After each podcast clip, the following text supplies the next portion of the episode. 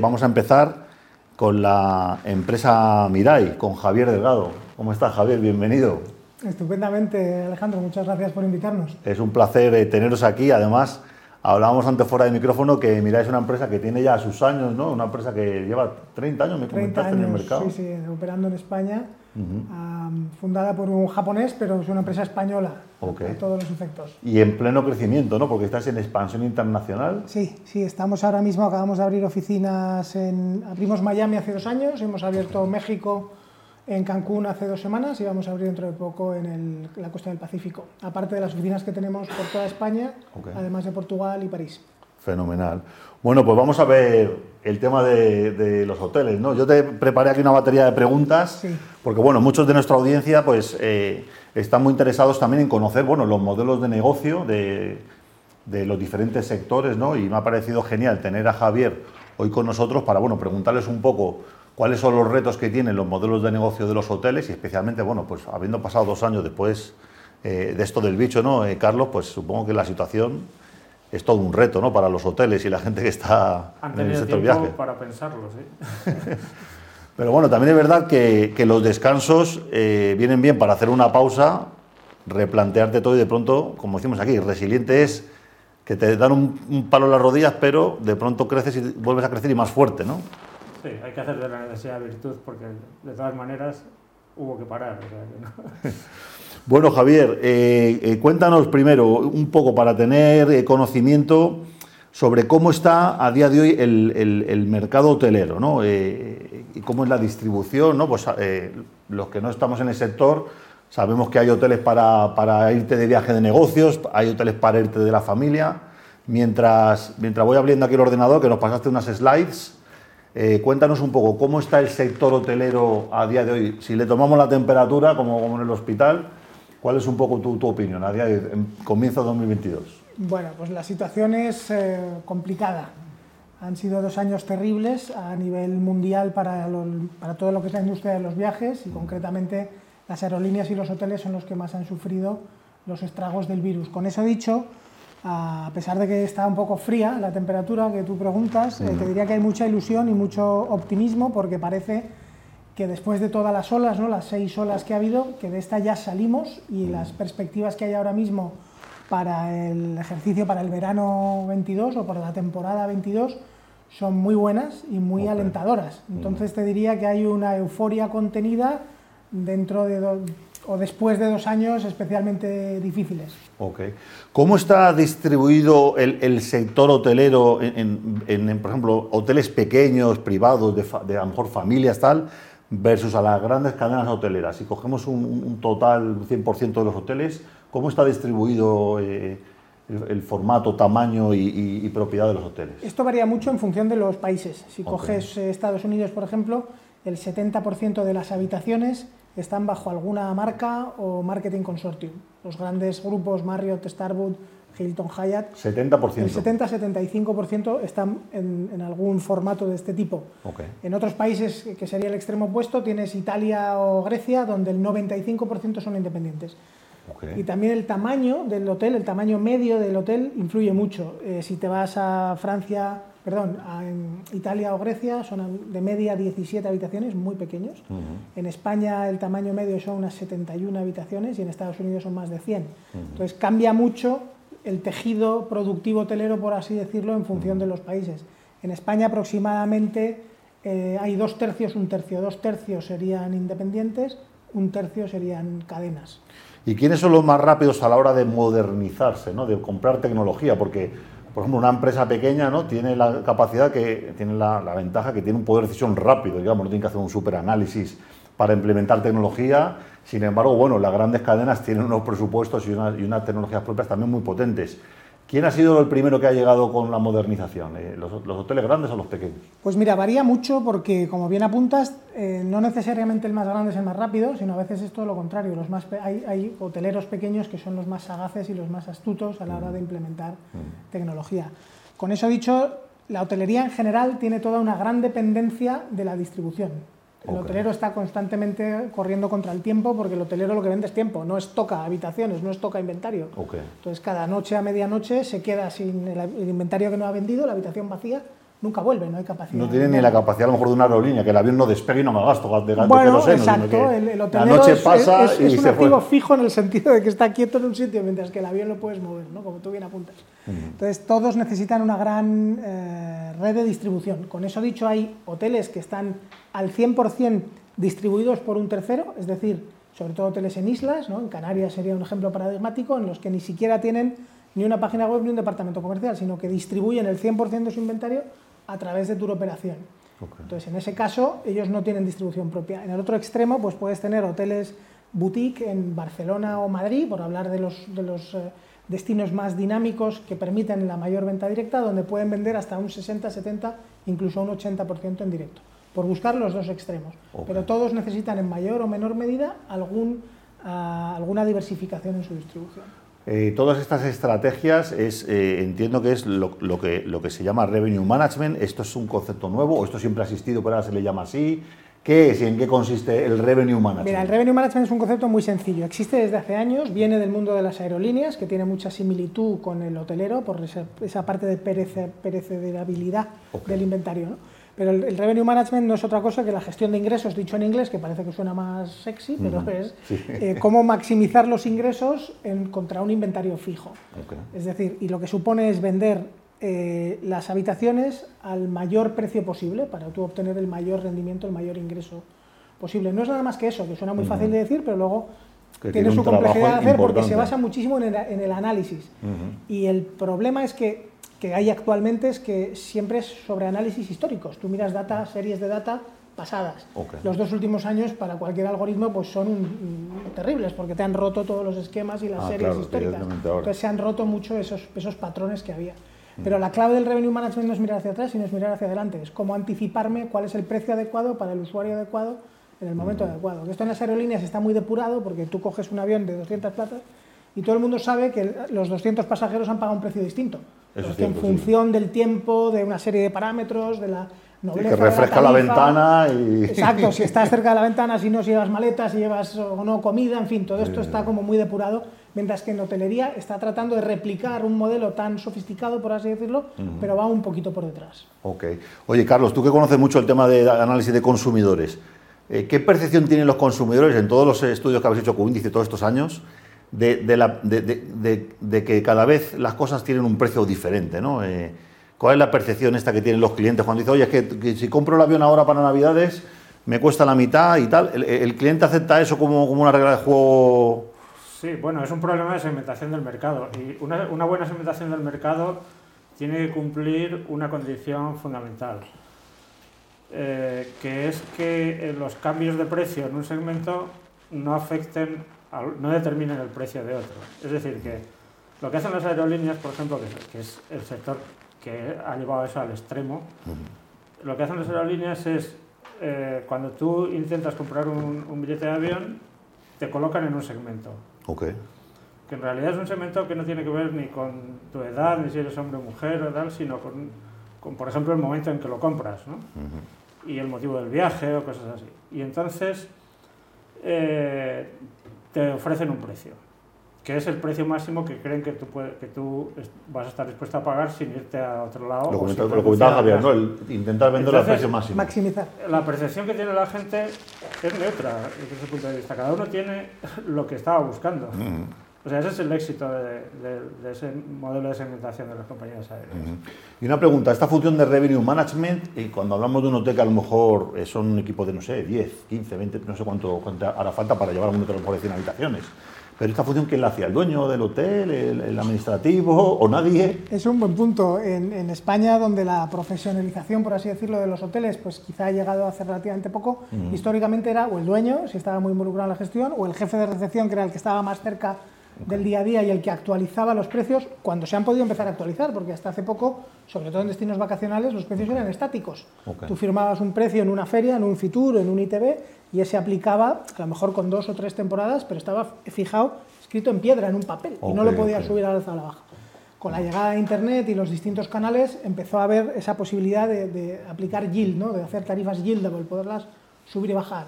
Ah, Esto fue la Tarifas gran, dinámicas. la tarifa dinámica que fue la gran aportación de las, de las OTAs, de las Online Travel Agencies, las agencias de viaje digitales online, versus la distribución tradicional en la que todo iba en papel. Entonces, depende realmente del tamaño del hotel, punto número uno, de dónde se vende, en qué mercados, cómo se distribuye, cuántas tipologías de habitaciones tienes. Es decir, si tienes un hotel de 10 habitaciones todas iguales, en un destino que solo te compra un mercado o solo te compra un canal, pues tienes poca oportunidad de hacer revenue management. Si tienes muchas tipologías, muchos mercados, muchos canales, es donde puedes empezar a jugar y a, y a segmentar, como comentaba am, Que eh, Carlos. Carlos. O sea eh, que, que realmente, aunque en España eh, gozamos de una fama de que, bueno, pues hay formación turística, ¿no? Eh, tenemos un potencial turístico, se supone que importante en España, ¿no? Y, y hay gente, bueno, hay eh, gente que, hay, hay grados de turismo, hay gente que aprende idiomas, ¿no? Hay gente que trabaja en recepción. ¿Se enseña el revenue management en las universidades? Eh, ¿O o se aprende en algún lado? o- Sí, sí, bueno, yo- lo primero decir que yo creo que en España hay un enorme talento turístico, ¿eh? Ok, ok. sin duda. Y es- España es el país más competitivo del mundo, no lo digo yo, esto lo dice la OMT, la Organización Mundial del Turismo, y otras entidades como el WTTC, que han dicho que España es el país más dinámico y más competente en turismo. Los precios que encuentras, la gestión es extraordinaria. Ok, ¿vale? ok. Con eso dicho, el Revenue Management es una ciencia relativamente nueva, moderna, tendrá aplicada a hoteles, quiero decir, 30 años no más, Vale. y en la parte de aerolíneas un poquito más tiempo. Hay grandes universidades estadounidenses, pero también en España hay muy buenos programas Vale, donde de esto se enseña y se estudia. ¿eh? Sí, sí. Vale, vale, vale, genial. Bueno, cuéntanos un poco cuáles son los, los, eh, eh, los indicadores principales que, con los que trabaja un revenue manager, ¿no? Yo aquí me apunté, bueno, no sé, ¿no? Eh, GoPar, Neto. eh, cuando tú tienes que manejar el revenue management de un hotel, ¿cuáles son, digamos, los cuatro o cinco cosas básicas en, en la que está reflejado el éxito o el fracaso de, de, de la venta de las habitaciones? Vamos a ver, el, el REFPAR y el GOP por cierto, que tenemos aquí eh, material eh, que nos habéis enviado. Si quieres enseñar alguna slide, Sí. me lo dices, me avisas. ¿eh? Bueno, pues ahora Y podemos hablar de, de alguna de estas slides. Realmente son todos cocientes estos KPIs, estas métricas de las que hablamos. Eh, el Revenue Manager, la Revenue Manager de un hotel, tiene dos palancas, que son ocupación y precio. Ok. Entonces, tú puedes decidir si quieres más ocupación o mayor precio, o idealmente máxima ocupación a máximo precio. Eso es a lo que aspira un Revenue Manager. Conseguir ocupar el mayor número de habitaciones al precio más alto posible. Pero normalmente son palancas que van una en contra de la otra. Si bajo el precio voy a subir el hotel, si subo el precio voy a llenar menos el hotel. Entonces, todas estas palabras tan rimbombantes como RevPAR es Revenue per Available Room, es ingreso por habitación disponible. Ok. Entonces, sobre las habitaciones que yo tengo instaladas, ¿no? disponibles, vacías. Si me lo llevo al POR, todo lo que lleve el apellido POR es por habitación ocupada. Y si me lo llevo el GOP, el prefijo GOP es Gross Operating Profit, que es margen bruto, ¿vale? Por habitación ocupada. Entonces, Vale. uno es o, por o- ingreso por habitación disponible, el otro estaría mucho más abajo, que sería margen por habitación ocupada. Entonces, en el primero solo tienes en cuenta la comercialización, en el segundo tienes en cuenta la ocupación y la operación, es decir, cuánto me cuesta a mí desde el punto de vista de costes y de gastos y cómo lo repercuto. Y eso puede también afectar, supongo, la percepción que tengan los usuarios o los clientes del hotel, ¿no? Un hotel que baje mucho el precio porque quiera liquidar la habitación, supongo que también puede afectar un poco, ¿no? Bueno, hay ¿ha habido alguna cuestiones, experiencia de ese tipo? hay cuestiones de percepción, indudablemente, la tarifa, el precio es, es el rey, siempre ha sido el rey. Lo que pasa que luego, como hemos visto estos dos años, tienes periodos en los que aprietas mucho el zapato y tienes que bajar Vale. a los precios, ¿no? Y hay tiene que ver cada uno dónde está su, su punto muerto, su break-even, si puede o no puede pasar de él eh, y cómo lo maneja. Pero históricamente el, el- el hotelero mundial y el español en concreto han sido un poco vagos a veces, abusando de la manera de vender fácil, ¿no? Como los Vale. programas de bonos que había y te encontrabas un hotel de cinco estrellas en el centro de Madrid, por no dar nombres, pero que estaban a, a un bono de 50 euros la noche. Sí, o sea, como, como cuando compran Groupon y cosas de esta, ¿no? Que Bueno. te dan un cromo y vas al... Sí. Nos lo dan con la bolsa de, de magdalenas y tal.